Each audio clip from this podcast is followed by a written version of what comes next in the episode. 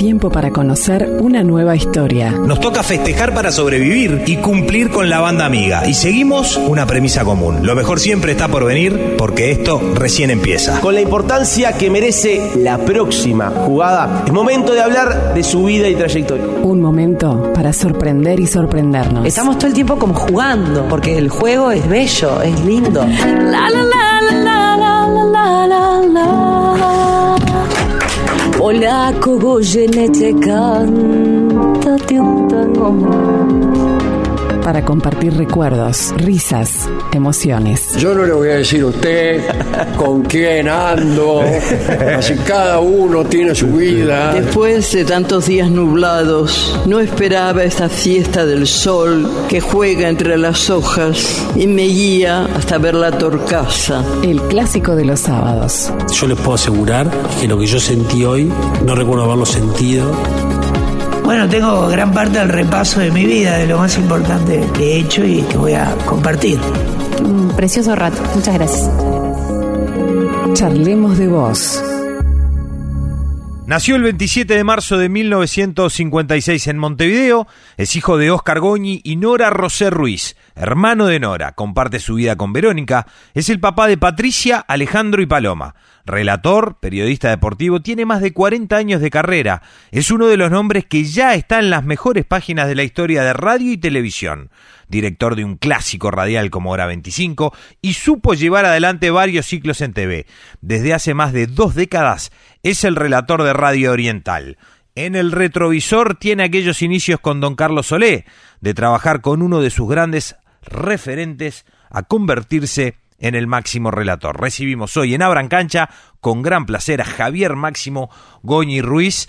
Máximo querido, eh, con Leo disfrutamos mucho que hoy nos acompañes. No, Goñi Rosé. Rosé, perdón, Rosé, Rosé, correcto. Eh, no, Ruiz era el segundo. El segundo de tu mamá. sí. De mamá. No, no, este. Gracias. Bueno, lo que pasa, viste, ya nombraste a mi viejo y. ya este, te quebraste de entrada. no, no, no es quebrarse de, entrada, pero este forman parte de, del día a día, ¿no? del recuerdo este eh, diario y, y, hablando de tu viejo, sos de, de haber estudiado tu, tu, pasado, de dónde vienen los Goñi, cuándo fueron que llegaron, conoces la historia familiar, los Goñi y los Rosé. Yo soy de una generación que preguntábamos muy poco, muy poco. Este, y, pero escuchábamos mucho. No preguntábamos, pero escuchábamos mucho. Entonces me acuerdo, mi abuela paterna salió el tema de, los Goñi y me acuerdo que dijo, mira, la rama nuestra es de Flores, ¿no? Y vasco español, vasco español. Eh, del otro lado de la cancha, los Rosé, una familia típicamente pedrense. Eh, muchos ubican a Rosé por el pintor, Manuel Rosé, pero mi abuelo hizo una carrera extraordinaria en la caja de jubilaciones de Industria y Comercio. Era un, un herrerista brutal y llegó al cargo de gerente general. Pero no se lo dieron, porque el gobierno era colorado. Pero era tan bueno y había hecho los méritos que le dieron el cargo de inspector general con el mismo sueldo de, gerente. general. O sea, los blancos mantuvieron, este, los colorados mantuvieron a su gerente general, pero claro, este, prácticamente eh, lo equiparó este eh, mi abuelo, ¿no? Este, y con el tiempo un, tío me trae unas cartas del general Roger. Eh, mi tío, este, que vivía en Atlántida, me decía que nosotros de, este, veníamos de el general Roger, que acá sé cuando se hicieron los, los apuntes en el registro, en vez de Roger pasamos a Rosé. Y parece que este general Roger era uno de los generales de campo de Napoleón y este y mandaban muchas este notas familiares recuerdos en fin y este y y bueno después me han dicho no mira sos, los Rosé también son vasco españoles y este y ahora me, hace un tiempito mi hija este mayor Patricia me decía de que había interés de ella, pero también de la comunidad vasca, de, de- de que yo me integrara de alguna manera.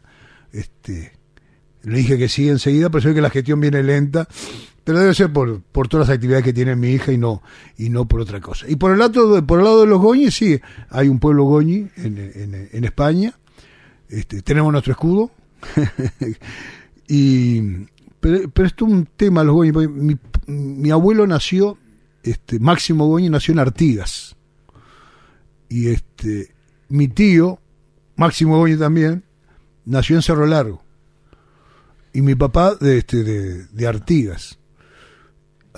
Mi abuelo, de acuerdo a lo que yo escuchaba, muere muy joven, a los treinta y pico de años.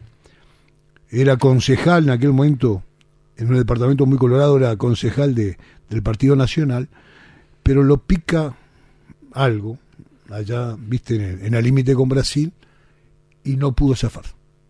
Y tenía treinta y pocos de años y, y falleció. Este, tengo las, las, las fotos como registradas en mi mente, ¿viste? Las mudanzas, después alguna separación, algún, algún- eh, perdés un poco de material, pero todavía hay fotos y rostros y gestos Que que, las tengo, ahí ah, los vividas. tengo, los tengo en la, en la mente como, como si lo estuviera viendo, este, viendo ahora, ¿no? Pero por el lado, este, vasco español, y con esta, con esto, con esta particularidad de un tío que, que estudió el tema y este, que ve- veníamos un poco del general Roger, que era de la Normandía y que había sido uno de los principales generales de, de campo de Napoleón. Te podrás imaginar que yo cuento esto en hora 25 y dan vuelta a carnero, ¿no? Ah, que vos, que esto, que, que Flores, que Artigas, que Que son de Rocha, todos que- los pueblos. que- ahí va todos los pueblos. Y este, el que me apura más es Juan Carlos. ¿no? Eh, sí, pero dice, ¿dónde naciste? ¿Dónde naciste? Y nací en Posito. ¿no? ¿Qué, voy a Qué renegar? misterio. Qué misterio. Eh, gente de tu entorno dice que siempre fuiste una persona muy correcta. En el Fátima fuiste abanderado. Ya desde chiquito le dedicaste mucho tiempo al fútbol con amigos, el barrio, otro barrio, otro, Otro barrio. Uruguay. Eh, y con tu viejo ibas a ver partidos todos los fines de semana. Empezamos a recorrer un poquito tu vida desde chico en la voz de alguien, alguien que un poquito te conoce. Una tal Nora, le dicen Vicky. Hola Javier, bueno, me pidieron que te mandara un mensaje contando cómo fue un poquito nuestra infancia. Yo, bueno, le dije que yo era una hermana muy jorobona y vos eras el mejor. Vos eras el correcto, el, el bueno, pero yo me peleaba con todos los que te decían algo a vos. Te- trataba de defenderte, no sé por qué, porque vos te podías defender solo, pero no éramos de jugar juntos. Él tenía su grupo de amigos, yo tenía mi grupo de amigas. Y bueno, y así, así, así crecimos. Así crecimos con, con dos abuelos divinos, con padres excepcionales. Y bueno, para mí es un, es, es, es un ejemplo. No sé ejemplo de qué, pero yo todo lo que él dice, yo estoy co- con él. Y, lo quiero y lo admiro y, y no sé cómo será él conmigo, pero yo lo, lo- lo quiero con el alma.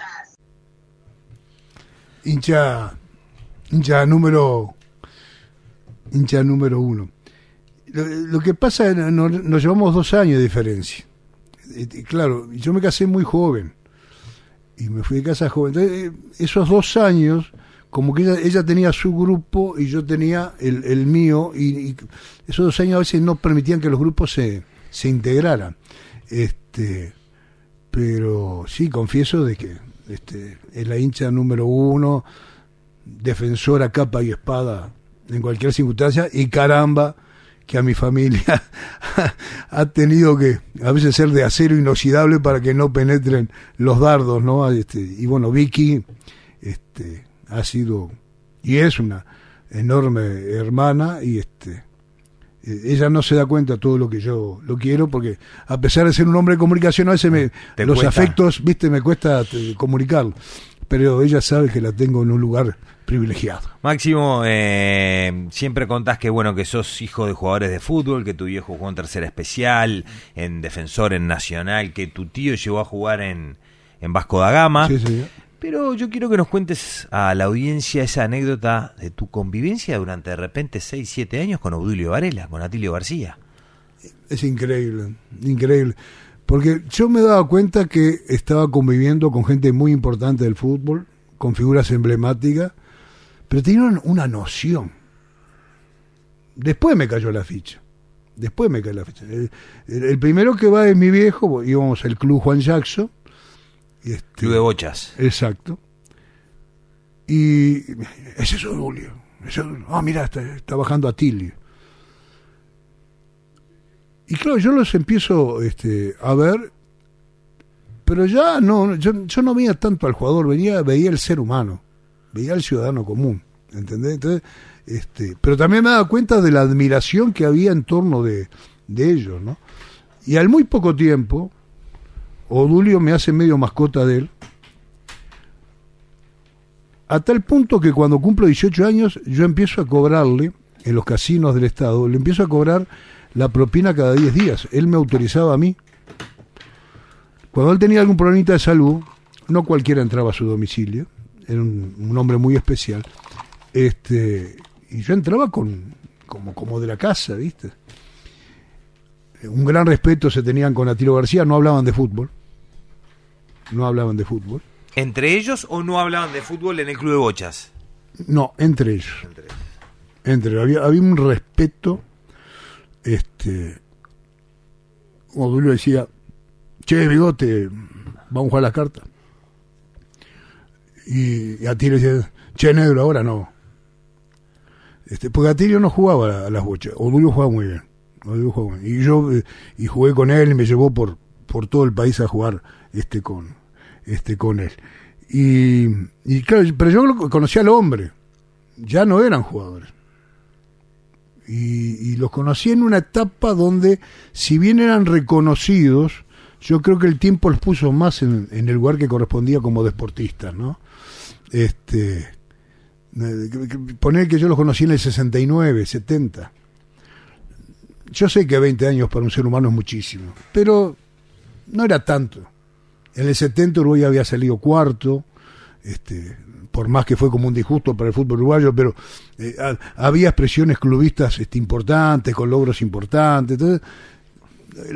La, ficha del, del, maracanazo había caído, pero no con la, con la fuerza que cayó este, eh, posteriormente. Yo, más que nada de, ellos, recuerdo todo lo que hablaban de fútbol aparte. Yo la final del 50 no estuve, pero sé punto y coma escuchando a Audulio Varela cómo hablaba, y no hablaba siempre ¿eh? del tema. ¿eh? Las seis o siete veces que lo vi escuchar en años, que lo vi hablar del tema, era de una coherencia, hablaba siempre lo mismo, o sea, este, convencido, y, y Atilio ya era más, más, más bonachón, jugamos a las cartas juntos, me hacía trampa, se quedaba con el siete de oro en la falda, y yo siempre me gana este hombre, siempre me gana, hasta que un día veo que está el siete de oro caído, y, me, lo miro y se, ríe. Digo, Atilio, así que ¿hace cuánto me estás haciendo trampa? Y desde que empezamos. este, pero este, no se decían malas palabras. No se hablaba de mujeres. No, el chisme, la burla no existía. Era, yo qué sé, yo me formé en ello. Entonces cuando a veces me dicen, ¿y de qué cuadro soy? Y yo, por supuesto que soy de un, como la mayoría, de un cuadro grande, pero con esa experiencia de vida, de haber conocido a Dulo y Atilio, convivir con los dos en los mismos años, en forma simultánea, te puedo asegurar que fue una escuela de vida para mí y de una ubicación tremenda entre dos glorias que eh, demostraban que una cosa es la pasión en la cancha y otra cosa es la pasión exacerbada, cuando llegase a un fanatismo absolutamente inútil y este y, y, y ellos me enseñaron ¿eh? con su ejemplo no es que me hayan hablado con su ejemplo me enseñaron mucho. Muy bien Máximo eh, vos te desmarcás cuando te preguntan de qué cuadro sos y no tenés problema la tenés clarísima no necesitas hacer terapia con, con ese tema no viste que siempre alrededor del periodismo deportivo está sí. el, el, tema no te haces drama por eso. No porque a mí me gustan las cosas que me enriquecen eh, jamás lo voy a preguntar a ustedes al aire, capaz por la confianza en un rincón acá del estudio, le pregunto, pero eh, creo que yo no, no, no enriquezco el conocimiento por saber de qué cuadros son y no enriquezco a nadie diciéndole de qué, de qué cuadro soy. Este, no, no, no sé. No, Además, no. lo que muchas veces no, cuando en- y en mismo grupo de amigos no creen, es que cuando tenés tantos años trabajando en esto, no, no, no. a mí me pasa, yo lo perdí, pero lo perdí de verdad, el, el- el- el sentimiento que tenía de adolescente. Es cierto, es cierto. Además te pasa que a veces este eh, tenés has hecho viajes más placenteros con el otro cuadro Por ejemplo. o, o mejores relaciones con dirigentes del otro cuadro y técnicos y jugadores que, que con, con tu propio cuadro. Este eh, Igual pare- ojo, me parece no- que es, es contraproducente. Si todos, todos, todos dijeran y se naturalizara el decir, no de qué cuadro, qué cuadro les tira, de qué cuadro eran de chicos, porque es lo que pasa eso, perdés la pasión por, por Claro, a mí claro. me tengo este trabajo. Creo que estaría mucho más naturalizado y no estaría, es mucho más lo que se crea el entorno al este no dice debe ser de y más Puede ser, violencia puede ser. y marca sabés, más la arita que Mira, yo de los cuadros que soy socio, fui socio, socio padrino de Rocha Fútbol Club. De Villa Española, cuando se perdió Solidaridad en la AUF y lo bajaron de un plumazo este, a Villa Española. Integré la comisión fiscal de Alto Perú, cuando estaba en la C. Este, me llevaron unos amigos. Ahora estoy en la comisión fiscal del Esportivo Artigas Sauce, que para mí es este, un honor. Y, y, después nunca fui socio de un equipo grande, por ejemplo, nunca nunca fui socio y, y no me interesaban tampoco los actos electorales, estaba bastante al margen, más allá de, de haber tratado y haber conocido gente, dirigente de, este, de primer nivel. Pero en cuanto a, a- esto quiero ser muy sincero, cuando se abre el tema, que queridos, muy queridos este, colegas empiezan a decir de qué cuadros son. Primero, mi mayor y absoluto respeto. Así, claro. Pero después también me di cuenta que al poco tiempo iban a recibir medallas de esos clubes. Medallas por 20 años socio, 30 años socio, medalla de vitalicios. Y me di cuenta que se habían adelantado los a los acontecimientos. Era preferible que lo dijeran ellos antes que por este, actos públicos, por más que fueran de la interna de los grandes, recibieran sus condecoraciones. Este, en- entonces, cuando sale el tema, este, no, este, es mucho más sincero, más transparente, sí, sí, macanudo.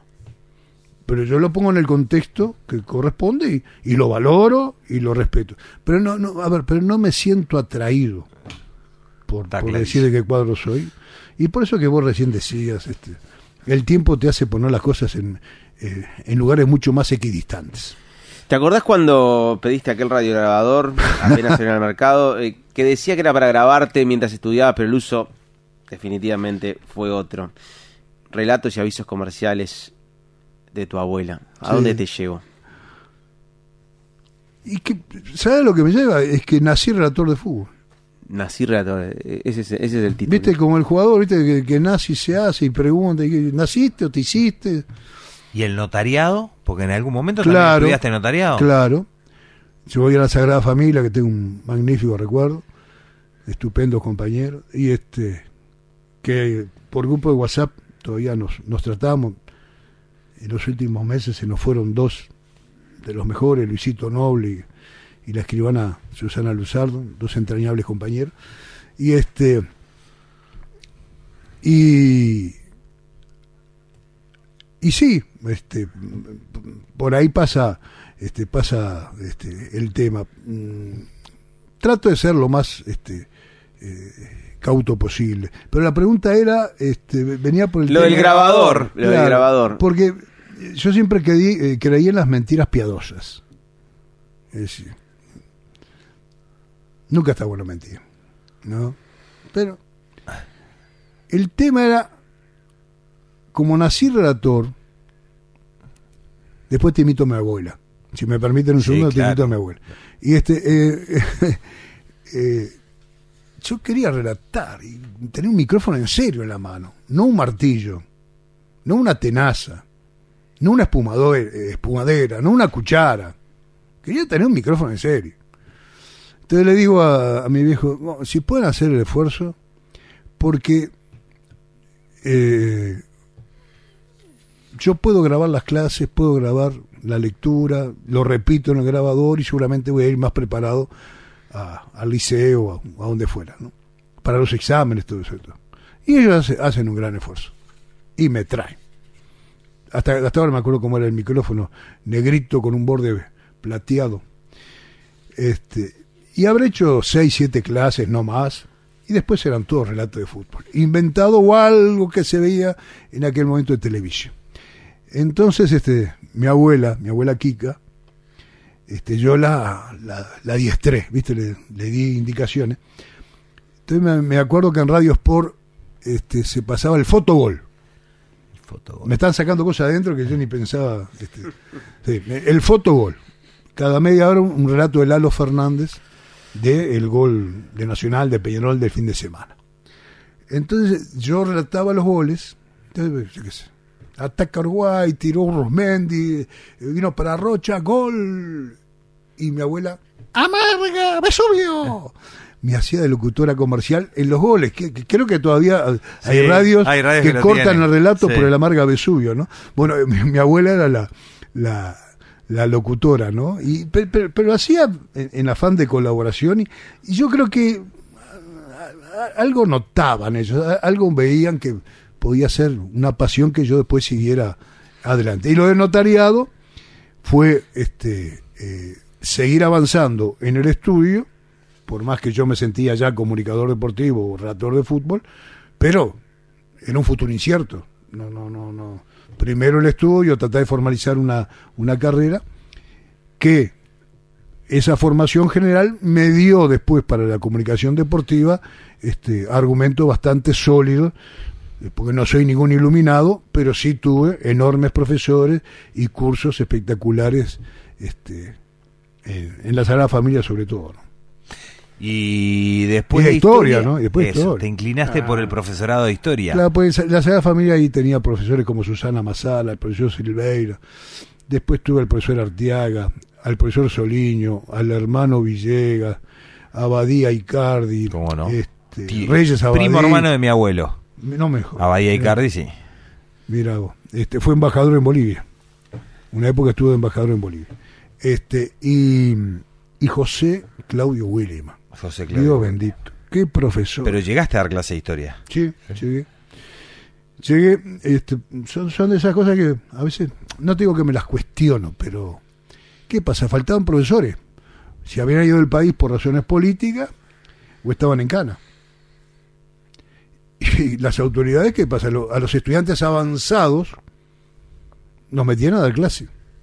Entonces yo, por ejemplo, me acuerdo, este, tenía curso de, de, de cuarto año y pone que había algún alumno de 15, 16 y yo, y yo no había llegado a los 20. Éramos prácticamente de la, de la- De la misma edad. de la- de la misma edad, ¿no? Este, igual siempre quise ser docente, porque mira, yo lo que pensaba cuando era joven, que no quería perder el contacto con los jóvenes, su estilo, su forma de expresión, qué es lo que sienten, qué es lo que piensan.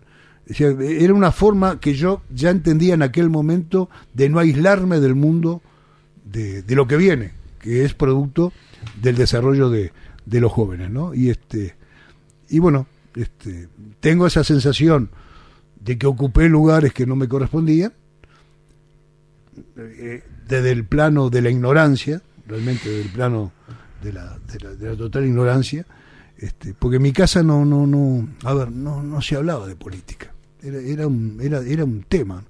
Mi padre de la línea de Vasconcellos, pues, este, mi familia herrerista, pero no se hablaba de política. Yo nunca eh, escuché hablar bien de un militar, mal tampoco. Nunca escuché hablar mal de los tupas, bien tampoco. Era como No un tema, no se hablaba. ¿Pero tenían militancia tu, tu familia? No, era muy herrerista, sí. además mi- mi abuelo era, bueno, mi abuelo paterno, concejal blanco, yo no lo conocí, en Artigas. Y, y mi abuelo en Las Piedras era uno de los oradores en actos este, señalados, ¿no? Eran, este, no, no, no.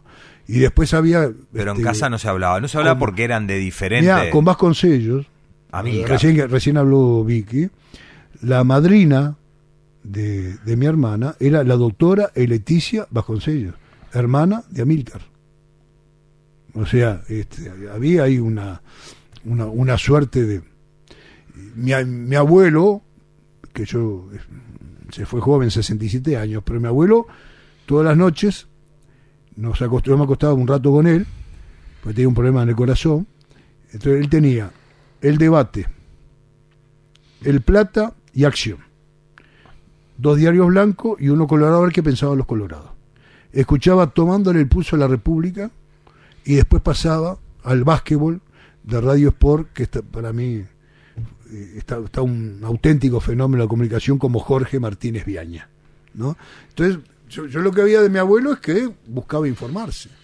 Después había un bar que después cambió de nombre, creo que ahora es Mirador Rosado de vuelta, en Avenida Brasil y Simón Bolívar, que mi abuelo hacía tertulias con gente del Partido Colado, del Partido Comunista, de la Unión Cívica Radical, ¿no? De lo que yo me acuerdo. A mí me llevaba a tomar una granadina con una tortuga de jamón y queso. y yo los escuchaba. Y me daba cuenta que no decían lo mismo ni no, y no pensaban lo mismo, pero lo hacían con tanta altura, con tanto nivel, que lo que se me transmitió a mí fue mm, la tolerancia, la convivencia, a pesar de estar con opiniones muy distintas. Javier, eh, golpes duros de tu vida. Mm. Eras chico, perdiste a tu abuela, muy chico, 4 o 5 años, a los 11 perdiste a tu abuelo. Eh, te casaste a los 20, pero eh, cuando tenías 23 falleció tu padre Oscar y ese episodio te cambió la vida. Incluso hoy cuando el Tano hacía la presentación ya te, te, te, te movía. ¿Qué, qué, por qué te cambió la vida? ¿Qué connotación tenía? Te, te, agrego un año más, 24 años y algunos meses, eso es lo de menos. Vos sabés que ese día vamos, yo tenía una, una reunión con la Liga Regional del Sur, que nos quería contratar para transmitir partidos allá. Muy bien. Y me pasa algo rarísimo. Este, yo me había ido de casa, había saludado todo, había estado con mis compañeros del, BPS, estaba todo normal. Llegamos al bar, pues llegamos antes de tiempo, fuimos anónimos, creo que era el 130 o el 230, no, el 130. Muy bien. Así como me siento, me levanto. Llegamos, así como me siento, me levanto. Y voy al mostrador. Mis compañeros me diciendo, ¿qué va a hacer? Y había un lío bárbaro, porque en ese momento las llamadas eran interdepartamentales. Y un señor español, que era el dueño, tenía el teléfono con candado. Y yo no sabía nada de nada, pero había algo que me inquietaba. algo. Se sentía algo. Y digo, discúlpeme, mire, necesito hablar con Montevideo, le pago lo que sea necesario, no, no tema mal, pero necesito hacer una llamada. Yo no sé, el hombre me miró y quedó como diciendo, este, este muchacho en serio tiene que hablar. Abre el candado, hago la llamada, me atiende este, mi ex suegra y exclama, ay Javier, tu papá está muy mal, venite enseguida.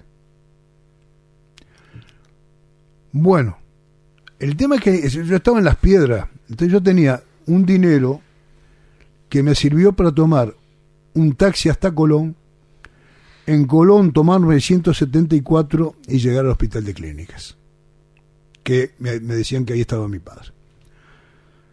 Yo iba relativamente preparado porque siempre esperás que, que, algo, que te digan si está grave, pero hay alguna chance, ¿no? Entonces cuando entra emergencia viene un muchacho este, con túnica blanca, digo, disculpame o discúlpeme, do, doctor, este, un señor Oscar Goñi que entró, y, el muchacho la pasaba y me dice, ah, sí, el que murió. Claro, el tipo después queda paralizado porque me, me ve a mí paralizado. Y este, pues fue una muerte, mi, mi padre tenía 50 años, fue una muerte repentina en la calle, un, un, este, un infarto masivo, implacable. Bueno, así me entero de la muerte de, mi padre. Y este. Y, y mi padre, yo, yo era funcionario del BPS, y tenía esas cosas de padre. Cuando veía que yo andaba flojo de guita, iba y, venía el mozo y me dice, mirá que tu viejo te dejó un capuchino y, y una tortuga de jamón y queso, o una, especie, una especial de jamón y queso. Este, y, y bueno, pudo conocer por suerte a, a mi hija mayor, este, pero mi- para mí fue un golpe donde tuve que madurar muchas cosas. Eh, Capaz que ya había madurado, pero ahí me cayó la ficha que, que como que no alcanzaba y que la falta de mi padre iba a ser un, un hueco muy grande, además este, un hombre muy querido, muy querido, muy- en todos los ámbitos. Entonces, y me dejó a mí, este, por lo menos la, el mensaje de que si no sos amigo, por lo menos tenés que ser, por lo menos tenés que ser un gran compañero, un gran compañero solidario. A veces la amistad se da o no se da, pero el compañerismo, la solidaridad, eso por encima de todo. Hasta el día de hoy, yo me encuentro con veteranos que recuerdan a mi padre siendo un gran amigo, un gran compañero, un gran compinche, un gran compañero de, del estaño, un gran compañero del fútbol, este, un, un este, insobornable funcionario de la dirección impositiva, en fin. Este, mi padre me marcó más con, Con ejemplo. con también, hechos Con hechos. y mi madre también, más, más con hechos que con palabras. Eh, Pero en fue una- duro, ¿eh? fue duro. Claro. En una entrevista decías, si me preguntan desde qué año soy relator, dijiste desde que tengo nueve años. Sí. Un poco por eso. Sí. Yo, hay, hay dos. Ahí nací este, relator.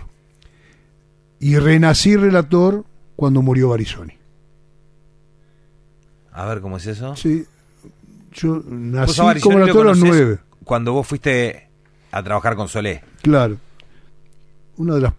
Esto es producto de, de los años, ¿no? Este, el otro día un amigo me decía: ¿Vos te das cuenta, Javier, que sos el único que trabajó con Solé que está hoy en la radiotelefonía? ¿Vos tomaste noción de eso? Yo no me acordaba.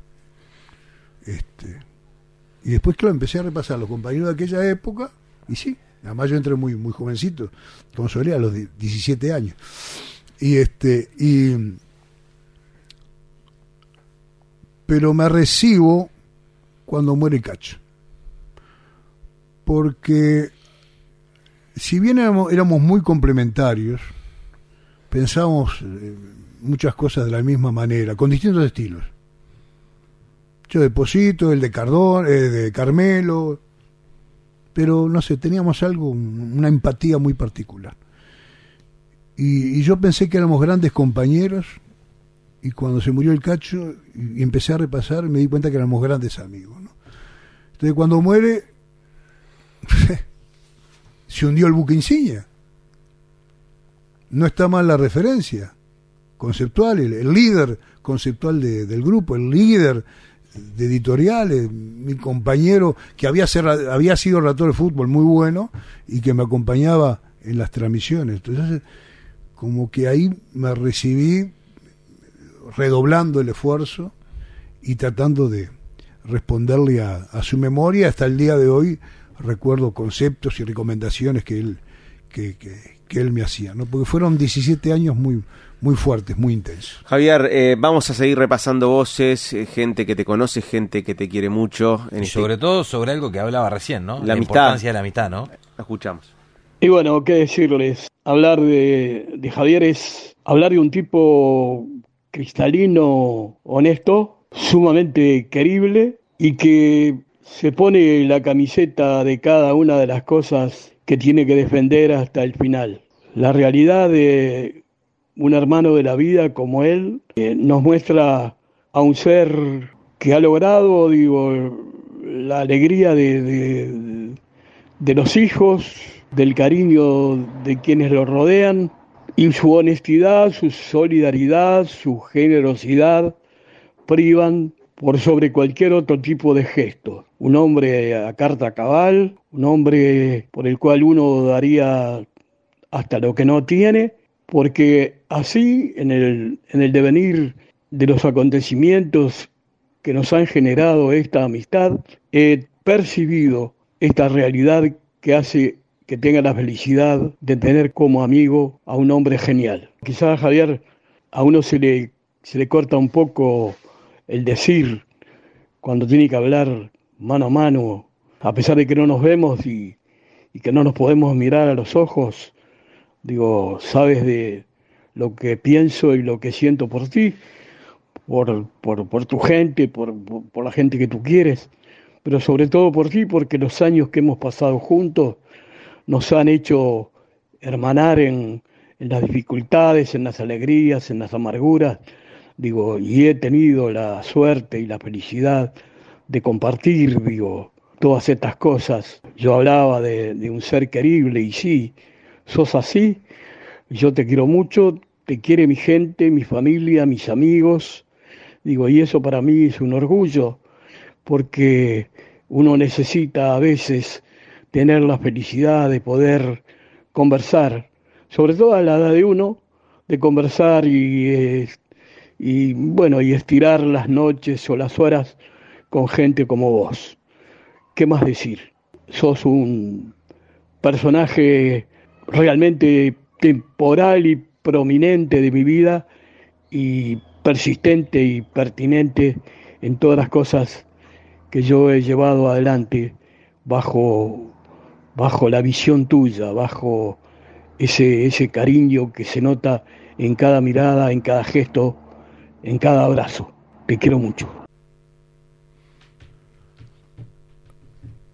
Bueno, este, el negro Jorge Pérez Bigot. Mm. Un maestro. Maestro en el estaño, en lo familiar, en las relaciones humanas. Pasó por muchas, sigue pasando por unas cuantas. Tiene más de 80 años. Este soñamos juntos. Eh, fuimos un grupo de soñadores, ellos mayores que yo, pero fuimos un grupo de soñadores. Y él, como otros compañeros, siempre lo que me decían, pero yo quería que fuéramos llegar todos juntos. Ellos siempre me decían, cabeza, vos tenés que llegar. Si llegás vos, llegamos todos. Tenían una generosidad. Y me acompañaban. El día que murió mi viejo, él estaba al lado mío. El Pocho San Martín estaba al lado mío. Este, y además un hombre brillante. Además un hombre de letras, un riguroso observador de la, de la realidad. Este, un poco como decía Galeano, nos movió un poco la, la utopía y, este y, bueno, y esa utopía nos hacía avanzar en los sueños y querer, pero pero yo lo que más rescato es cuando la barra quiere que vos llegues y no le podés fallar a la barra. Me acuerdo un día el Pocho yo estoy entrando a Radio Oriental, justo nos cruzamos, me mira, mira la radio, Radio Oriental, dice, cabeza, llegaste. Y habíamos trabajado juntos en Radio Sport. Y con los tres salimos campeones de América y, y del mundo nacional, campeones de América con, con Peñarol. O sea, tenían su experiencia y sus aportes pero no sé, en ellos estaba que el que tenía que llegar era, era, era yo y a mí me incomodaba eso, me incomodaba mucho. Este. Pero era así, gente, gente, gente generosa y que me, me enseñaron, y sobre todo Jorge me enseñó una cosa. Hay que dar cuando tenés y también tenés que dar cuando no tenés. Eso me lo, eso, eso me lo enseñaron ellos. Y yo en determinados momentos de, de, mi vida,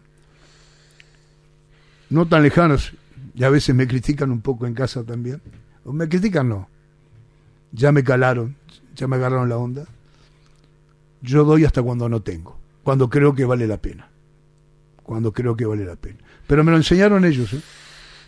y soñamos con ellos. Este Era una barra de amigos, pero de amigos auténticos.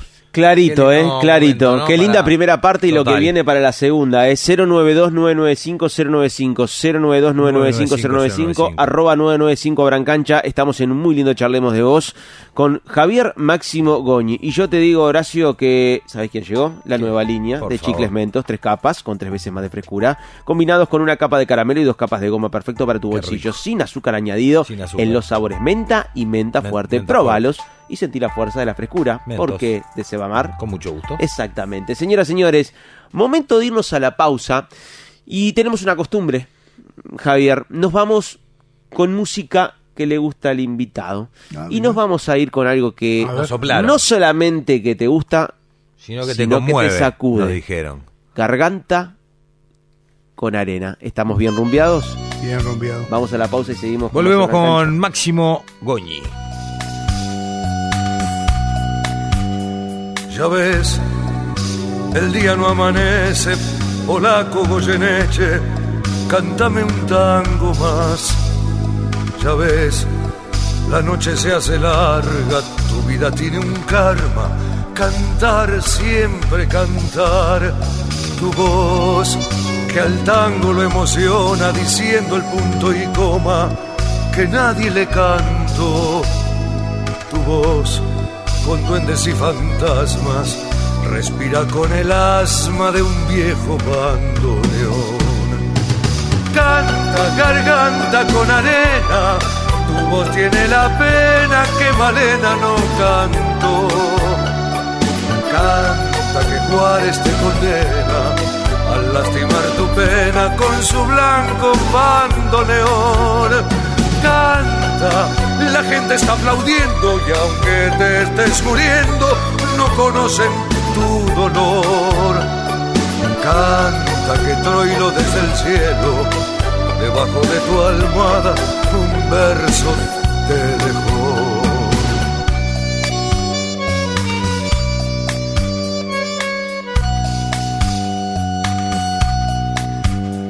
Cantor de un tango algo insolente, hiciste que a la gente le duela tu dolor. Cantor de un tango equilibrista, más que cantor artista, con vicios de cantor. Ya ves, a mí y a Buenos Aires nos falta siempre el aire cuando no está tu voz. A vos que tanto me enseñaste el día que cantaste conmigo una canción.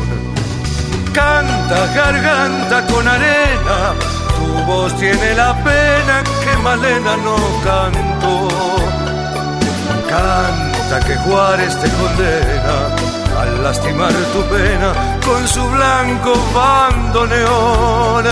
Canta, la gente está aplaudiendo y aunque te estés muriendo, no conocen tu dolor. Canta que Troilo desde el cielo, debajo de tu almohada, un verso te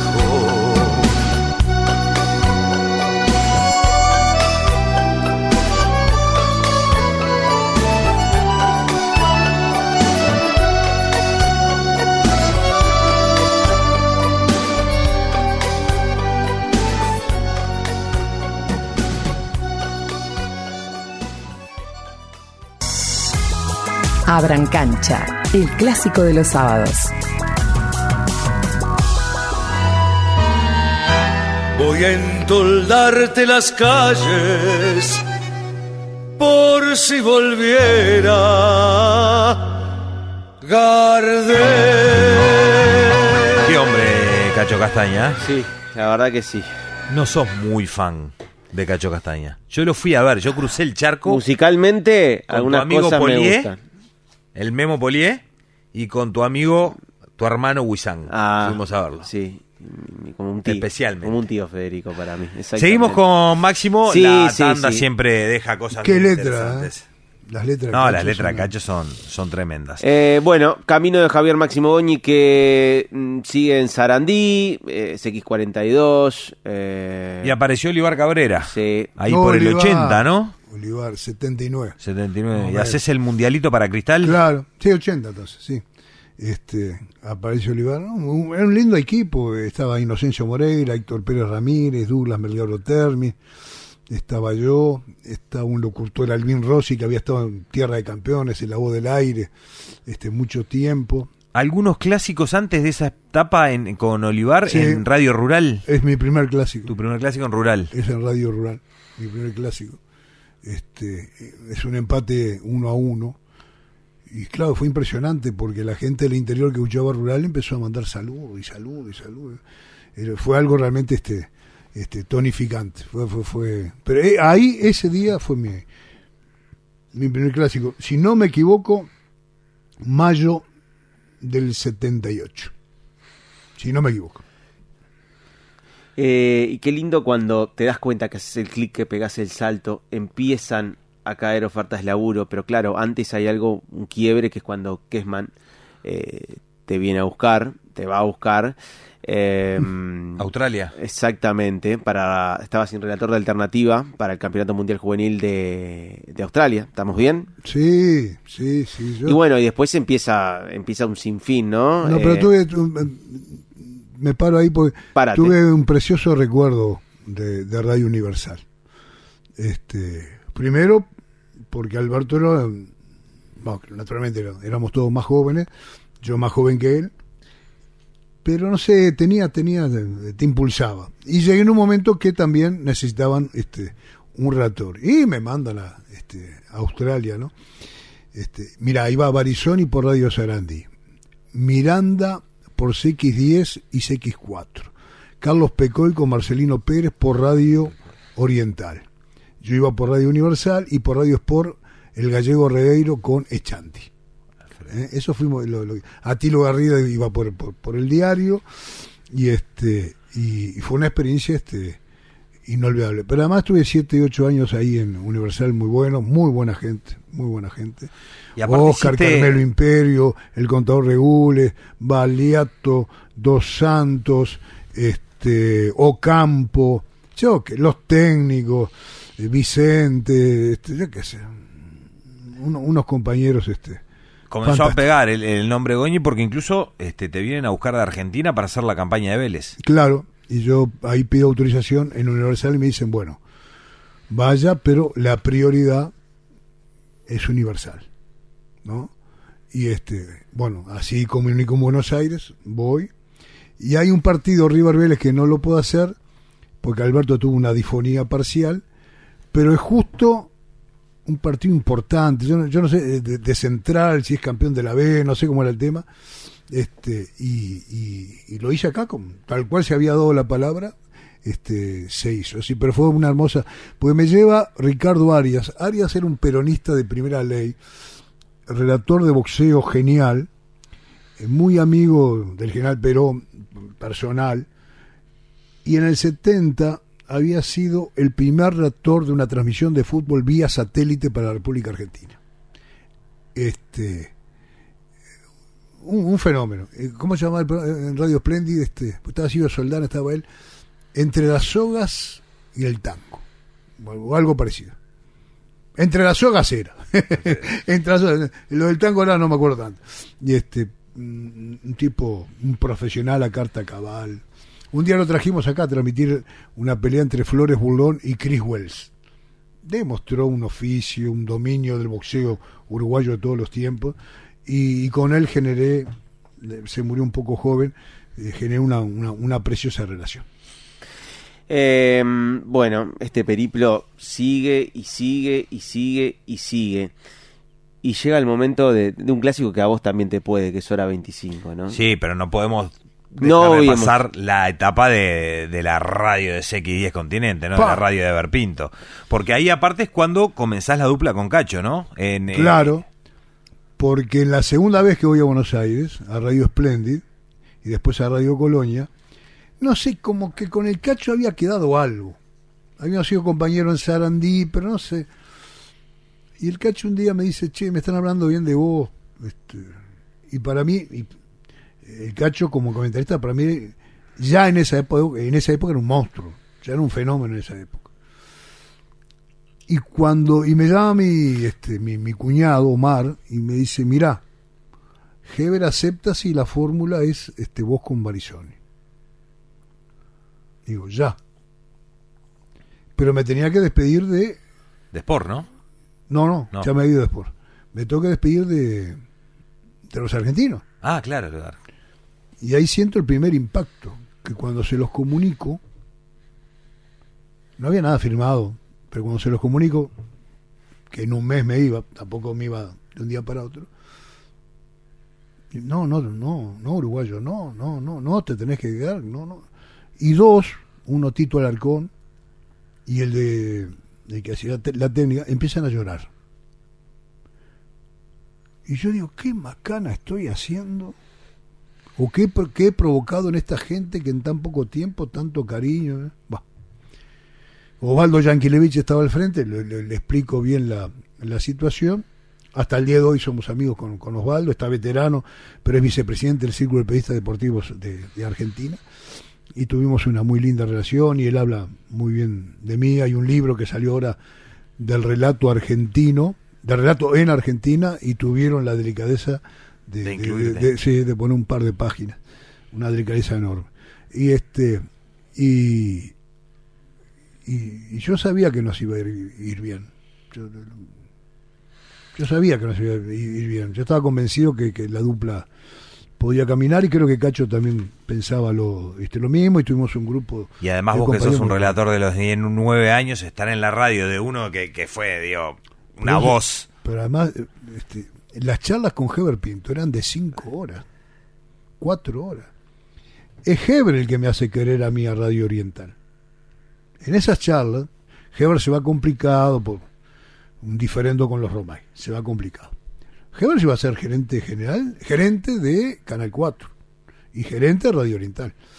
Este, bueno, hay unas discusiones ahí pero me contaba tantas cosas que hizo en Radio Oriental y me metió en el mundo oriental. O sea, este, yo era del, más del mundo Radio Sarandí y Radio Sport. Yo era más de ese mundo. Pero Hebre era, contagioso, ¿no? Era contagioso.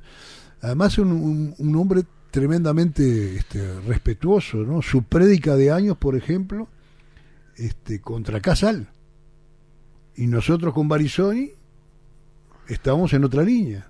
Jamás nos hizo una observación, jamás nada. Un señor, la verdad que un caballero, y merece un mayor homenaje por parte de la comunicación de este deportiva. Pero, y qué bien que dibujaba.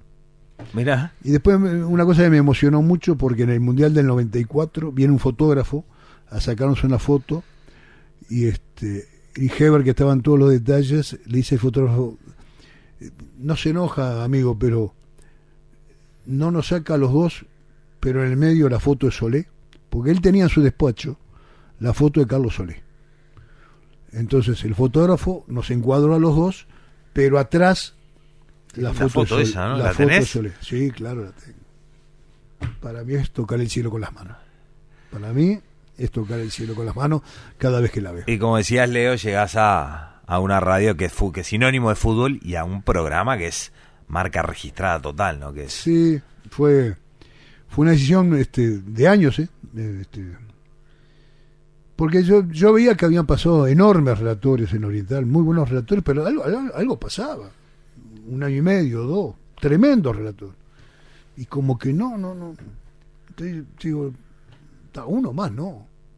Este, entonces entiendo que debo ir con gran parte de mi equipo, todo el equipo, si no posible. Bueno, después de largas conversaciones se pudo se pudo dar y este y, y bueno ya van 25 años ¿no? un cuarto de siglo este integrando el equipo de hora 25 y, y relatando en forma titular el, el, el, el fútbol de una radio que tiene un, una imagen una presencia un nombre acá y en el exterior muy fuerte no muy fuerte ¿Es Goñi un referente? A ver. A ver. Él sostiene que es un relator, que a lo sumo es un comunicador.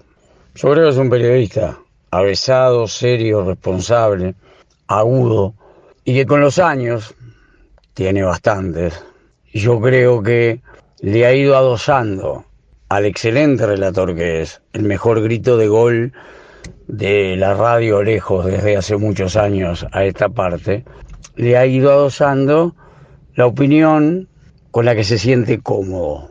Es obsesivo y riguroso en cuanto a las formas, defiende a la radio por encima de todo, se siente un bicho de radio, ejecuta un vocabulario exprofeso, ¿no?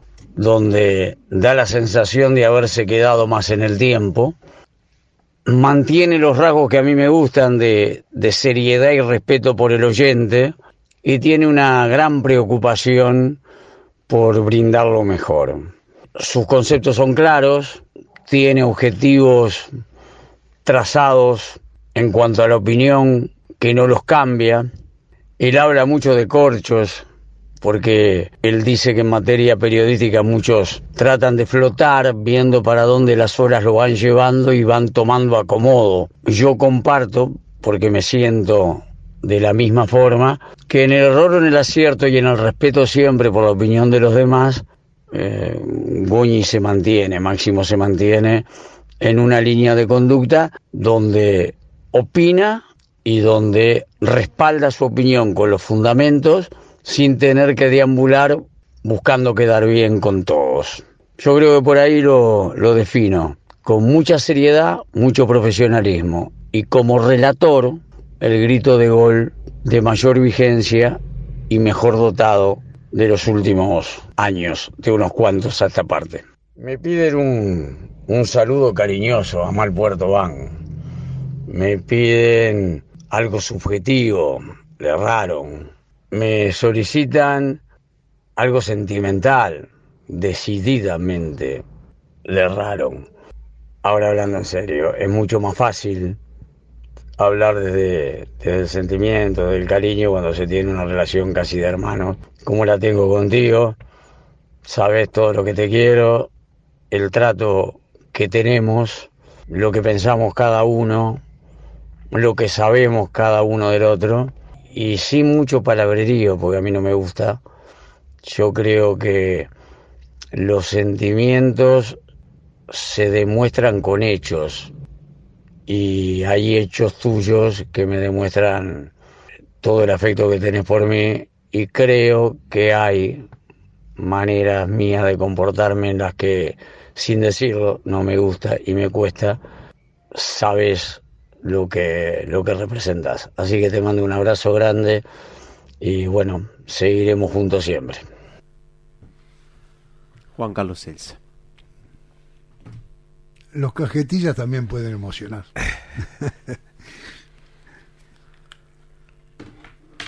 yo, yo, a ver, hay muchos temas que no pensamos igual, muchos. Pero es admirable de Juan Carlos. No es para este mercado. Como hay muchos muchachos que no son para este mercado. Pues somos pocos. Pero es de una inventiva, de una perseverancia. Mira que lo he visto subir, caer, subir, lo golpean, se cae, subir, golpean, se cae, y él sigue, sigue, sigue, sigue. Y siempre con inventiva, siempre con argumentos, siempre buscando sumar, apoyar. Y con un humor, yo siempre digo que tuve pocos compañeros de trabajo con los cuales me divertí tanto. Y lo ves y decís, no es un tipo divertido. No, no, es tremendamente tremendamente irónico. Irónico. Ácido, pero de una acidez que a veces este lo que vos no decís, porque tenés ciertos pluritos, él pimba. La encaja y, y este. Y este. Y ahí queda. Este. No, a veces yo pienso que a veces somos un poco injustos con él o, bastante injustos este, con él. Eh, de pronto un cumpleaños no te va. Pero si está tu hermana enferma es el primero. Si está tu tío jorobado es el primero. Si hay que poner un mango para una campaña solidaria, es el primero. Si estás internado, abrí los ajos y verás a tu señora, a tu mamá, a tu papá, pero lo vas a ver a él también. en la plan de en la parte humana y un padre un padre sencillamente este espectacular ojo se calienta conmigo ¿eh? o como yo me caliento con él pero siempre hemos reconocido el límite de- del buen compañero de la amistad y él sabe muchas cosas mías que nadie sabe producto de la amistad de la hermandad y yo sé muchas cosas de él que nadie sabe y no, no es por ocultarlas No, no. son experiencias de vida Claro. que vos tenés todo el derecho del mundo de decírsela a quien sabes que podés confiar en su hermetismo o en su respeto por el tema este abordado. A ver, este, e- es un lujo realmente contar. Además, qué padre que dijo, disculpame que insista con el tema, ¿no? qué padre que es. Qué padre que es. Es, es soberbio. Javier, eh, Cels habló de vos como referente y la sangre tira también. También. Y se refiere a un referente. Oscar Velo. Para mí hay tres grandes temas como para poder resaltar dentro de tantos. El primero es el tema de ser un relator con opinión, de los que marcan opinión permanentemente en todos los temas polémicos, candentes y a los que muchos les esquivan el bulto. Desde la época de los repatriados, en donde se tuvo que bancar en minoría y acompañado por muy poca gente, bancar un tema tan complejo como ese. Eh, más acá en el tiempo, el proceso Tavares, la intervención del fútbol uruguayo, siempre marcando postura, siempre diciendo todo lo que quería decir, tratando de no ofender a nadie, pero marcando firme lo que pensaba, con algo que no me parece menor en estos tiempos. Estando a cargo de un equipo, siendo líder de un equipo, nunca bajando línea, siempre dándole la libertad a todos para decir lo que se les antoje, aunque sea diametralmente opuesto a la opinión de él. Punto número dos, es muy querido por sus competidores, por los relatores, sobre todo por los jóvenes, y eso tampoco me parece un detalle menor, y eso tiene que ver con ser generoso, explicar, dar consejos, ayudar en el exterior, sobre todo en los primeros viajes, y de ahí me parece que viene el cariño de los colegas en general, pero marco puntualmente los relatores porque es una raza aparte y que en este caso no es habitual que tengan tanto cariño por alguien y por él lo tienen. Y el tercer punto que me parece brillante para, para destacar es la marca que generó de ser el relator de todas las canchas. Y para generar esa marca hay que estar en todas las canchas. Y él estuvo y está en todas las canchas. Él estuvo y está en todos los países. Y eso es laburo. Entonces, eh, al máximo relator, así le digo, eh, le quiero decir que me parece espectacular que te hagan este homenaje, que lo tenés totalmente merecido, que lo veo con muy buenos ojos, que lo hagan además en un programa como Abran Cancha. Hiciste de tu pasión tu trabajo, pero no de tu trabajo una rutina porque nunca te lo tomaste de esa manera. No sabes de descanso, no sabes de día libre. Eh, siempre vas para adelante eh, sabiendo que hoy por hoy, con una carrera ya hecha de manera extraordinaria, podrías echarte para atrás y manejar los tiempos como un buen número 10 al que le pasaron algunos años y manejar los tiempos de otra manera, sin embargo eso no lo tenés en la esencia porque sos de otra forma y esa otra forma es la que te llevó a estar entre los más importantes del medio durante tantos años y seguramente durante muchos pero muchos años más. Así que a mí no me queda más nada que reconocerte, que agradecerte mucho y que cerrar este audio diciéndote ¡Colgalo, Goñi! ¡Colgalo! Pa. Está bien, Está no, bien. no dijo ninguna mentira, Oscar. Qué Vela. análisis, ¿eh? Buen análisis. Va, yo me siento reconfortado. Capaz que está este, recontra, este, recontra equi- equivocado. Oscar. No, pero a mí, este, yo me acuerdo como si fuera hoy. eh, un día viene y me dice, eh, tío, tengo que hablar con vos. Sí, dale. Sonsol quiere que trabaje con él. Ya, le digo yo. Sí. Alberto está en la cresta de la ola y creo que vos tenés características Perfil para perfil para trabajar con él. Palabra más, palabra menos. Este, me abraza, llora, lloramos. No tres horas, unos segundos, pero con la intensidad suficiente de la despedida. Y como además, por más que sea mi sobrino, yo no iba a modificar todo el tablero de quienes estaban en determinadas posiciones para llegar al comentario, porque a Oscar nadie le regaló nada. ¿eh? Además, Oscar es Oscar Velo. Y, y sí, Goñi es el tío, pero Goñi es el tío en aspectos afectivos, en momentos este, especiales, pero Oscar se, se, se, hizo la carrera este, por sí mismo. Si uno pudo colaborar en su momento, colaboramos, sobre todo en, la, en la, parte inicial, la parte inicial. Pero yo recuerdo aquel este, eh, episodio cuando él venía nervioso a decirme lo de lo de Sol. Creo que en el fondo él quería que le dijera lo que yo le dije, pero yo no lo hice por eso. Lo hice porque me parecía el momento oportuno y la incorporación que Alberto, una de las incorporaciones que Alberto este, podía tener realmente, este, invocarla, que le fuera que le fuera bien. Y como yo con Alberto no fui amigo, pero sí nos respetamos mucho, este, y era un momento increíble de Alberto en aquel momento en la, en la comunicación, este, yo pensé que era el momento oportuno, y él en el fondo también sabía que era el momento oportuno. Y después generó una carrera impresionante. Y yo me siento muy, muy, eh, ojo, no, no es moneda de oro ni Oscar, ni yo, ni ustedes, para que todo nos quiera, pero mucha gente, mucha gente me habla, qué bien canta su sobrino. También me dicen, mire que su sobrino sabe que lo escucha al mediodía y después repite. repite. No importa, si está de acuerdo y con su estilo, está impecable. Pero... Leo. Bueno, eh, Flor de, de oro. ¿eh? Flor de sí, eh, en Oriental se consolidó una dupla de oro. Goñi Barizoni, inolvidable. Estuvimos hablando muchísimo. Sobre todo del qué dice Barizoni. Sé cómo te, te mueve hablar de él. Y que hable la sangre también, ¿te parece? El Leo. Dale. Goñi y Barizoni fue un dúo periodístico fantástico. Trabajaron 17 años juntos, una parte lo hicieron en Radio Continente, los últimos 10 años lo hicieron en Radio Oriental. Una dupla con eh, muchísima fuerza, con muchísima potencia, con muchísima polenta y con un poder de análisis para mí este, único. Dije que se complementaban muy bien y, me refería a que por ejemplo, papá siempre eh, decía que después de un gol, Goñi iba siempre muy arriba, como sigue gritando los goles, muy arriba, y que eso él, le exigía y le gustaba que le exigiera eso, que él no podía salir más abajo que Javier.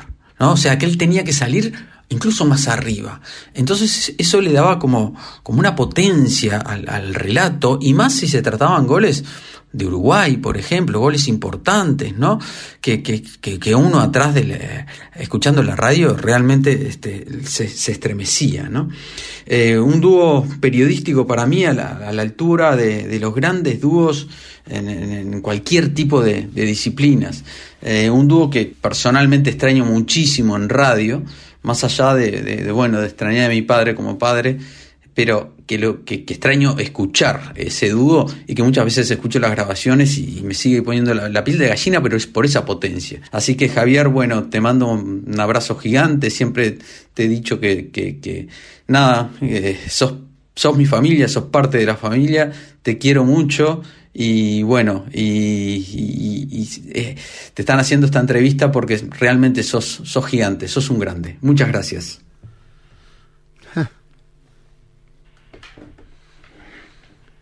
Hay un momento con Barizoni que ahí selló un compromiso ético. Yo sé que es bravo hablar de ética porque uno no es un iluminado, tenemos mil defectos, pero a veces sellás con alguien un compromiso ético. Cuando a fines del 90, principio del 91, acá y en el exterior,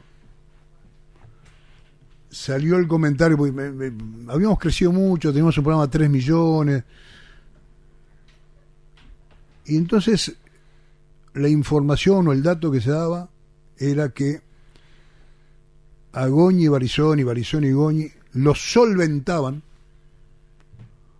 Eduardo Abulafia, Enzo Francescoli y Francisco Casal, que recibíamos dinero de ellos y que por eso teníamos la posición conceptual en temas este, muy polémicos y que dividieron muchísimo al, al fútbol uruguayo. Fue tal la indignación de los dos, fue tan la, la, la bronca acumulada, el sentimiento de injusticia que, que sentimos, que ya venía bien la mano, pero como nos unió más, galvanizó mucho más la unión, diciendo, bueno, loco, estamos en el barco, nos van a torpedear de todos lados, nos van a torpedear mal, porque esto es algo competitivo, muy competitivo, y este, y tenemos que estar más unidos que nunca. Más allá del trabajo radial. Pero como uno en la radio transmite emociones, cuando Cacho Castaña hace la letra de Goyeneche y dice que el dolor lo siente Goyeneche y transmite ese dolor. Vos cuando estás transmitiendo un partido de fútbol o una audición, vos transmitís cosas, transmitís sentimientos, vibraciones, si estás bien, si estás mal. Y eso nos, nos, generó una, un, una energía este, muy... O sea, no nos van a llevar por delante. Son 97 contra 3, pero no nos van a llevar por delante. Y este y, y, y eso que era una injusticia enorme, este, yo creo que nos nos, nos, nos motivó este más todavía. Sí, sí, sí. Yo creo que hay, hay un antes y un después de eso que... Pero claro, pero él siempre era el que enfrentaba a los popes de alguna manera, ¿no? Yo, yo estaba este, acompañando este, y, y, escuché unas cuantas conversaciones y diálogos de algunos participé naturalmente que fueron durísimos, durísimos. Recién, Javier, Leo, sí. decíamos, eh, nosotros en el arranque, y lo decía también Oscar ahora, Mm. ¿no? Que cómo hablan y, y- y lo generoso de, de Goñi con los relatores. Sí, pero aparte hay una particularidad, en un A ambiente ver. tan hostil, Sí. muchas veces donde reina el divismo Sí. y donde hay cortocircuitos entre, entre colegas directos, llamémosle comentaristas, este, relatores, es difícil encontrar una amistad así. Es difícil. Una amistad eh, sincera, genuina y, y donde seguramente haya elogios cruzados. A ver, otro relator. A ver. Javier es, es uno de los, de los relatores que a lo largo de, de los años supe disfrutar. Supe disfrutar primero como, como oyente en aquella dupla inolvidable que, que conformaron con, con Raúl Barizoni y que nos regalaban la, transmisión de, de los partidos con una pasión muy, muy particular, con una forma de decir muy especial, con toques de solemnidad asociados a- al estilo que ha caracterizado a los grandes relatores del país, pero también con una, con una fuerza y con una calidez que son únicas. Basta verlo relatar. Muchas veces bromamos este, la, fuerza que pone en el relato, uno lo ve cuando lo, cuando lo ve relatando, efectivamente. Pero también, además de, de un gran relator, de un extraordinario relator, es una extraordinaria persona. Yo lo, lo quiero con todo mi corazón, es un amigo entrañable, hemos compartido momentos únicos que nos ha regalado el fútbol, charlas interminables y con una cosa que yo siempre destaco. En muchas cosas podemos estar en las posiciones más antagónicas, pero eso jamás ha afectado nuestra condición de amigos, yo lo considero así, y el hecho de que podamos eh, compartir momentos. Me alegra enormemente que estés ahí, Máximo. Te mando un, un abrazo enorme y te considero un amigo y un hermano. Un fenómeno. Bueno, pasa que escuchando estas cosas, uno ha tenido suerte. ¿eh? Uno ha tenido suerte de conocer, de que por el camino se te cruce eh, esta gente como Álvarez González Márquez, ¿no? Este, Alvarito es un ser excepcional, es una cosa en lo espiritual, en lo fraternal. Este, yo lo, yo, es recíproco, yo me doy cuenta, yo lo quiero entrañablemente. Su dolor es mi dolor, mi preocupación es su preocupación. Este, además tiene un estilo, una calidez, una simpatía, sin perder el rigor profesional, ¿no? Ni mucho menos. Este, un ser este, auténticamente extraordinario. A mí este, me conmueve cuando lo veo, sobre todo con el hijo mayor en el, estadio, que lo conocí, una ratita, era un ratoncito, y ahora, lo veo, y ahora lo veo con. Este, parece este. Viola, aquel que juega, vos que soy del Vasco, aquel que juega el Vasco, este, el doctor, ¿no? Doctor este, Mario Viola. Que juega en Aguada, bueno. Este, eh, me emociono un poco. Disculpen, a veces es sal, la idea, es salgo, la idea. Medio, salgo medio entrecortado. Es lo que porque quiere Lo dijo, lo dijo Quiero- Moria, si querés llorar, llorá, dijo Moria. Eh, máximas de Máximo, desde hace más de 15 años estás en pareja con Verónica Morelli. ¿Cómo es compartir la vida con A Máximo? ver, pero ¿y cómo, cómo, Ah, cómo será? A ver. Bueno, me preguntan cómo es vivir con Javier y tengo que hacerlo, describirlo en menos de dos minutos. ¿Qué decirles? Una caja de sorpresas. Ningún día es igual a otro. No sabes en qué rincón del mundo te va a sorprender la próxima semana. La única certeza es que va a ser el primero en llegar y el último en regresar, eso sin duda. Pero bueno, más allá de, de estas anécdotas que, que tienen que ver con su actividad profesional, que bueno, que en definitiva es también su, su vida, su pasión. Es muy sencillo, es un tipo de lo más sencillo, puede estar rodeado de, de oro en Qatar y disfrutar en realidad en un bolichito con, con un salchichón casero y algunos parroquianos haciendo algunas anécdotas y, y conversando, todo eso en, una misma semana. Es además un tipo de los más generosos que, que conozco, capaz de una generosidad rara, ¿no? Capaz de regatearte un souvenir en el Cairo y de repente de, de- darte, no sé, la ropa, como lo encontré una vez sacando ropa, sus mejores ropas, ¿eh? sus mejores camisas del placar, las puso en una bolsa y le pregunté, ¿a dónde vas a llevar eso? Me dijo, no, alguien que no tiene, consiguió su primer trabajo y necesita ropa para vestirse. Eso es, así es Javier Máximo Goñi. Un tipo que parece rudo, osco, y de repente lagrimea con, con una película, porque bueno, tiene una sensibilidad muy particular. Lo único que no logré en estos años, y no sé, no pierdo las esperanzas, es que alguna cuestión vinculada al mantenimiento del hogar, que me cambie una lamparita, tenemos problemas, no, no, no lo hemos conseguido, pero bueno, no me rindo. Nada, fuera de las, de las ironías, gracias, gracias por, por la energía esa que no sabemos de dónde sale, pero que es impresionante, por la pelea cotidiana, por empezar una y mil veces, las veces que sea necesaria, y estar en, este camino juntos, codo a codo. Muchas gracias. A veces este me agrando un poco, digo, a los amigos. ¿no? Eh, yo viví una yo tengo una vida y media.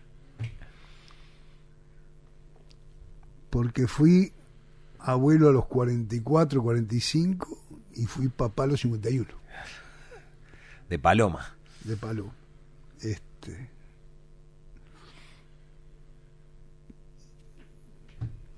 Eh, la imposible que yo pueda seguir en esto si no es por el respeto, por el cañeriño, por el respaldo, por la crítica, por las observaciones rigurosas, pero por la calidez de, de Verónica. Verónica es un ser superior. Este, como tantas mujeres, pero es un ser superior. Eh, Yo tengo una admiración y un respeto profesional por ella que creo que se ha dado cuenta. No, no he conocido profesional como ella. Iguales sí. Como ella, no.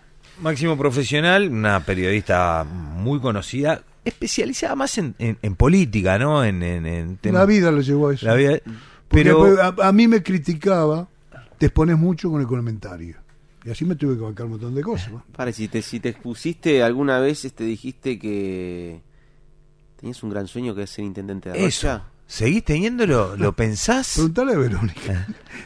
¿Te imaginás recorriendo 19 de abril Castillo, Lascano? ¿Sabes lo que pasa? Este fue en una época muy fermental de mi vida que yo llegué a Rocha. Y ahí conocí a mucha gente y un fútbol de Rocha increíble. Y, ahí- y había un gran periodista, muy especial, que se nos fue hace poco, el vallano Jorge Rodríguez Benítez, que trabajó con Víctor Hugo, trabajó con Da Silveira, este, un fenómeno. Y yo aprendí mucho de él escuchándolo. Pero además en Rocha es una sociedad que tiene muy buenos intelectuales, muy buenos periodistas, muy buenos empresarios, muy buena gente. Entonces para mí Rocha marcó un... me dio una energía impresionante y me dieron este y me adoptaron. Me adoptaron. Me adoptaron. Entonces, por- una razón que no viene al caso, decir, yo había visto, había ido a Rocha y vi un- algo que me pareció totalmente injusto con un queridísimo amigo. Y este y cuando me viene a hacer la nota, dije, "Nah, yo tengo un gran sueño ser intendente de Rocha. Ojo, me lo habían propuesto años atrás, pero yo no le di mayor trascendencia. Me dieron los motivos, eran motivos interesantes. Y, y a partir de eso de los sueños, este, hay una cantidad muy importante de gente que este, se quiere interesar por el tema, que, que, pide que vaya, que pide mi resolución. Hay otros que están en- este, enojados, viste, como en la política, este, que están contrariados. ¿no? Eh, eh, Ahora, si me decís a mí, ¿ganas? Por Rocha sí, pero eh, circunscripto nada más que al departamento de, Rocha. de Rocha. No, y ¿quién pero solo, pero solo por el tema, pelear mucho por la convivencia. Pelear muchísimo por la convivencia. Rocha ha tenido y tiene excelentes este O sea que es un sí, que el sueño Eh, vive y lucha. Sí, ahí. No, no, no, no, no. ¿No? Ni no ni sí. ¡Ah!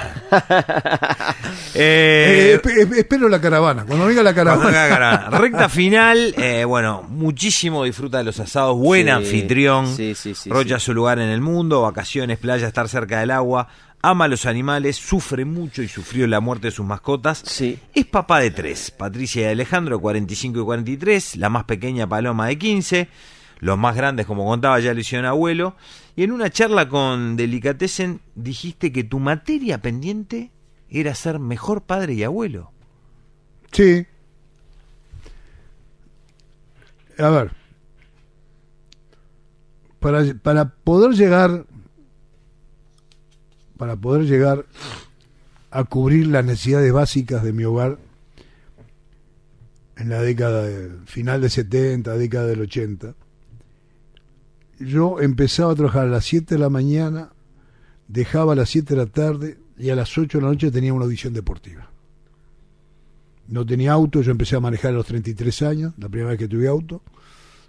Entonces yo me iba a las 6 de la mañana, a 6 y media de casa y llegaba a las 10 de la noche. Me voy mis hijos dormidos, vuelvo mis hijos dormidos. Sábado y domingo, alguna actividad de fútbol, también tomando el ómnibus, que te lleva más tiempo. Entonces, si bien fui un padre dedicado a solventar las necesidades básicas por estudio, por salud, por, por, por vivienda, este, educación, este, vestimenta, la cosa básica, alimentación. También me di cuenta que por imperio de las circunstancias estuvo muy poco con mis hijos mayores. Muy poco. Y en esta actividad eh, tan competitiva como la nuestra, prácticamente no te dejan ni pestañear. Y además yo tengo, yo, yo creo que muchas veces he puesto la responsabilidad profesional por encima de ciertas convivencias humanas y familiares que también son enriquecedoras, tan o más enriquecedoras que las radiales o, o televisivas. Entonces, en eso me, sentí un poco injusto con mis hijos mayores. Claro, lo que pasa es que eh, Paloma ahora el 2 por 3 me dice, otra vez te va. La pandemia frena un poco. ¿Viste? Con la pandemia, fueron dos años, dos años y pico. Este, y, y, por, bueno, y como sigo en actividad, y, este, honestamente, toco madera, me, siento bien, como en actividad, y, y, como siento todavía una responsabilidad con la emisora, con el contrato firmado, siento responsabilidad con mis compañeros, siento mucha energía de, por parte de los oyentes, este, también con mis nietos soy algo más presente que con mis hijos mayores, pero no lo suficiente como un abuelo tipo. ¿Viste? Como un abuelo tipo. Estoy en, eh, en cosas puntuales, por supuesto que mi, mis hijos mayores me, me, dicen en qué está cada uno de ellos, dónde está el inconveniente, cuándo tengo que aparecer, cuándo no tengo que aparecer, pero este, creo que es un, es un área donde he dejado espacios, producto de la situación que recién hacía mención, pero no me vanaglorio de esa, de esa situación, al contrario, me cuestiono, en este caso para mis tres hijos y para mis cuatro nietos, de haber estado un poco más, pero eh, a dos, a, tanto un nieto como un hijo, me, los dos me dijeron, amigo, para, definimos nosotros si sos buen padre o sos buen abuelo. No te definas vos. Definime en una palabra, una frase, no más que eso, a Patricia Goñi.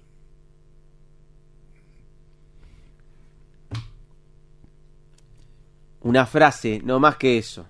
Es el desafío. Un encanto. Habla. A mí me, me gustó cómo nos dio el pie. Definilo, deja que definamos nosotros.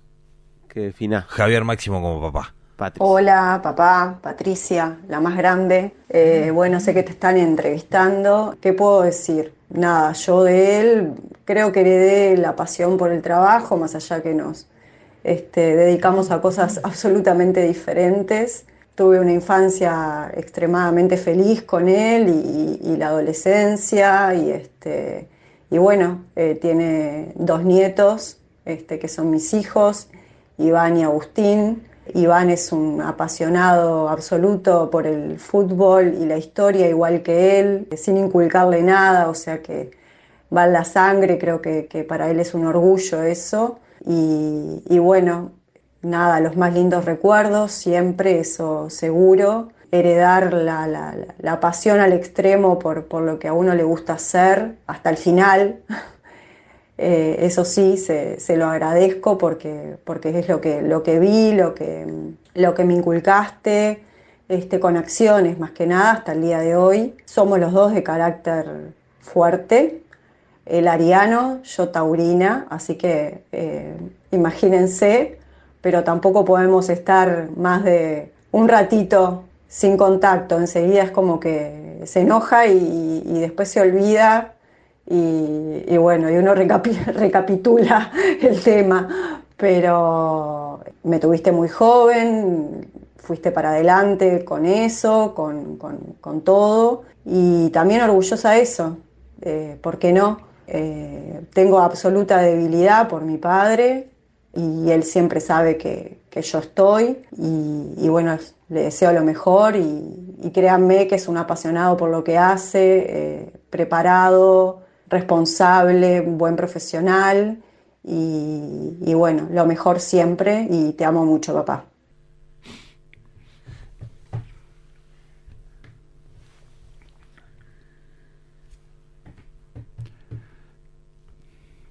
¿Me pagan por algo por eso?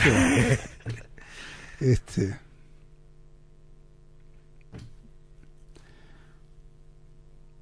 una persona de una responsabilidad, nunca nos dio un problema por nada. Va. No, problemas siempre hay, pero digo, este, una perseverancia, una capacidad. una- Bueno, seguimos. Dale. Eh, la- definime. la quiero mucho.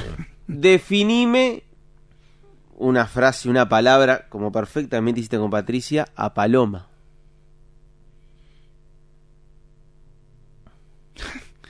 Que no se enoje la mamá. Este. Es bien Goñi con vuelo propio. Bueno, como ustedes quizás sabrán, mi padre es un apasionado por el fútbol, pero también con su familia. Es la persona que me transmite día a día los valores y me gustaría que todos supieran el corazón tan grande que tiene y lo que es capaz de llegar a ser por las personas que quiere. Pero también es algo conservador y muchas veces nos peleamos y sale con aquellos comentarios de que en su infancia todo era distinto y que mis hermanos no harían tales acciones. Pero bueno, se muestra algo duro en público, en situaciones también, pero es muy cariñoso y lo más importante, me apoya y me apoyaría y me aceptaría en todo momento a pesar de mis errores. Esto también es un mensaje para vos, papá. Si me equivoco en algo, no me juzgues. bueno, te dejo con este mensaje que quizás lo sea sea lo más emotivo que de mí pueda salir, ya que como sabes no soy muy expresiva. Bueno, saludos. Un ácala. Un ácala. Me, me- me sorprende. Es como la madre. Me sorprende. Este, y tiene dotes para la. Para la comunicación. Y bueno, genética ahí tiene por todos lados, ¿no? Tiene, tiene. A ver, Qué Leo. importante la, la genética, dijiste, ¿no? Qué importante es este, haber recorrido en esta más de... Casi de- dos horas. Casi dos horas de, de entrevista contigo. Pasamos todos los golpes duros, la muerte de los abuelos, de tus viejos, tus hijas. Y bueno, habla el, el heredero. Habla Iván, ¿te Iván. parece?